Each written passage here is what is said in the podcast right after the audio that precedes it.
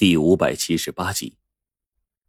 胡老道毕竟之前来过这儿，凭着他之前对我们的嘱托，还有进入这洞内一路上镇定自若的态度，就能够看得出来了。他对这里啊十分的熟悉。此时也不知道这整个空间当中究竟存在多少这样不明的生物。反正这声音呢一阵接着一阵的。当时，整个空间四面八方都是这样阴森的声音，就算是我们所有人都完全的吃不消。这个时候，我们真正的看清楚这些东西了。身高跟我们差不多，仅仅凭着眼睛的位置，我们就能够看得出来，这些东西多半也是些人形生物。可是，人形生物断然没有这么血红色的眼睛啊，那自然就不是正常人。就只能是邪物了，而这个时候，我们都蓄势待发了。师傅却说了一句：“让我们放下戒备。”我不确定，又问了一声：“是放下戒备？”师师傅，你你确定？你说呢？胡老道反问我这三个字儿。出于对老道的绝对信任，我心里啊明明不想放下，但是最终还是选择把手中的青铜剑给放了下来。而那些血红色的眼睛，一点一点的，就越来越靠近我们了。我就听黄队倒吸一口冷气，我不知道他看到了什么，但是仅仅是看到这货的举动，我就知道肯定是挺让人震惊的。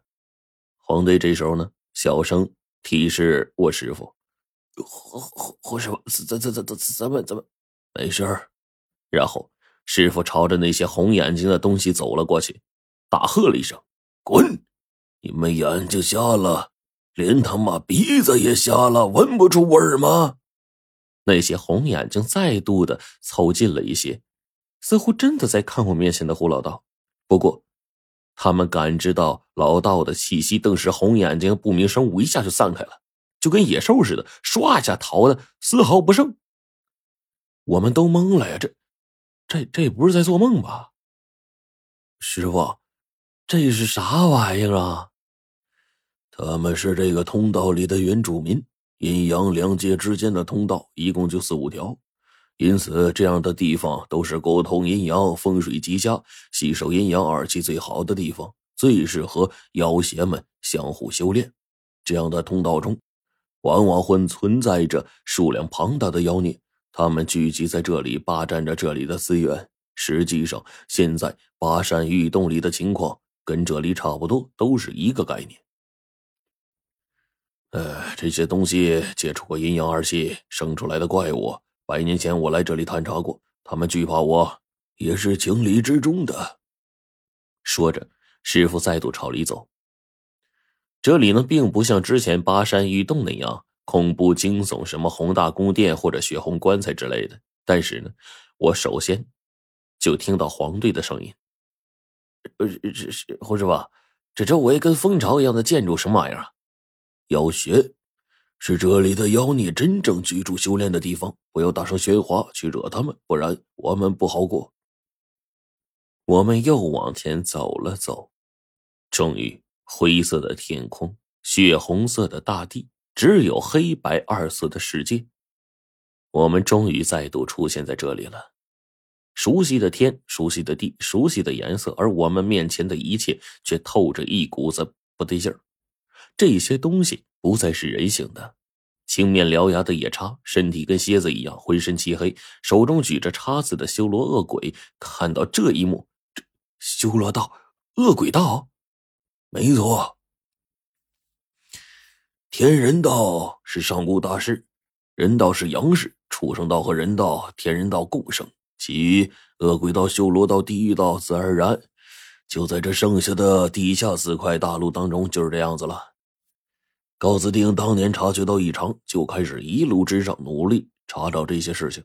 他开始啊是极其信道的，更是凭着一身通天本事，逐渐达到了出神入化的境界。然而，他发现了这些秘密。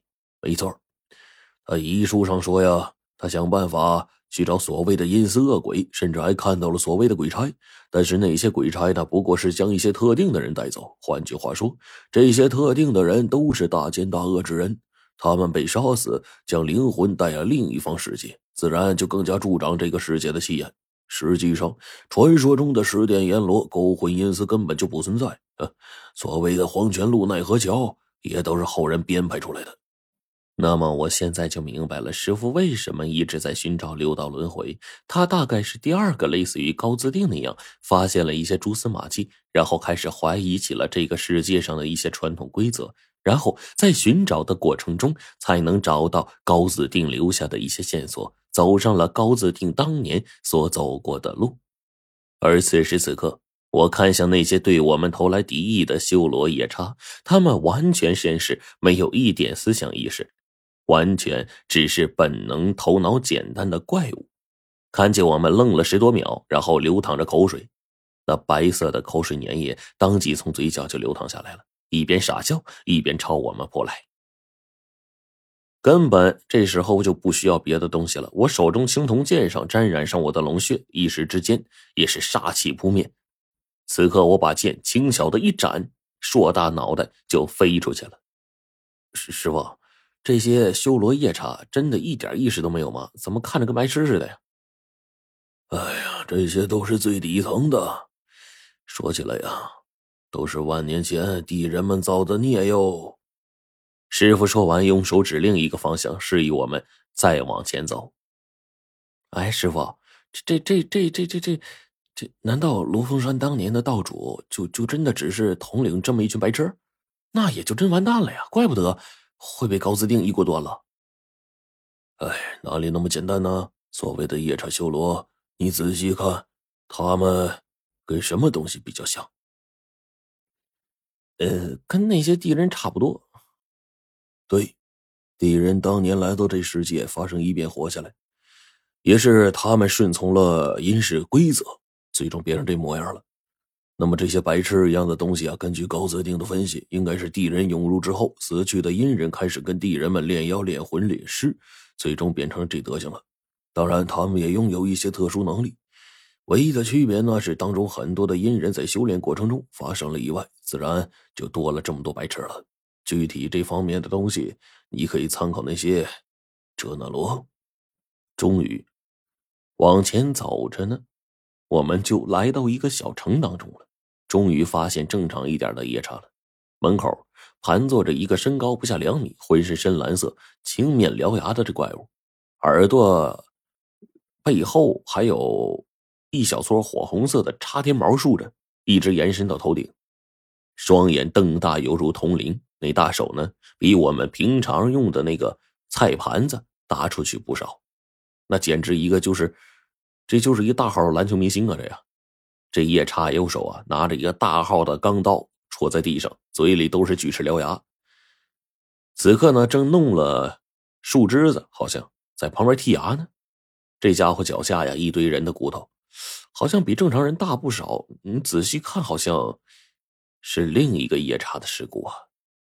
这时候呢，那夜叉呀，就慢慢的朝我们走了过来，然后呢。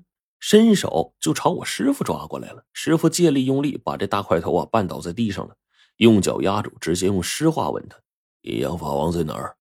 你敢支付法王名讳，法王知道肯定不会饶过你。”没想到夜叉说话了：“他还有名讳？笑话！等我找到他，打的他连名讳都没有。说阴阳法王在哪儿？你要不说，我让你在这罗峰山出名。”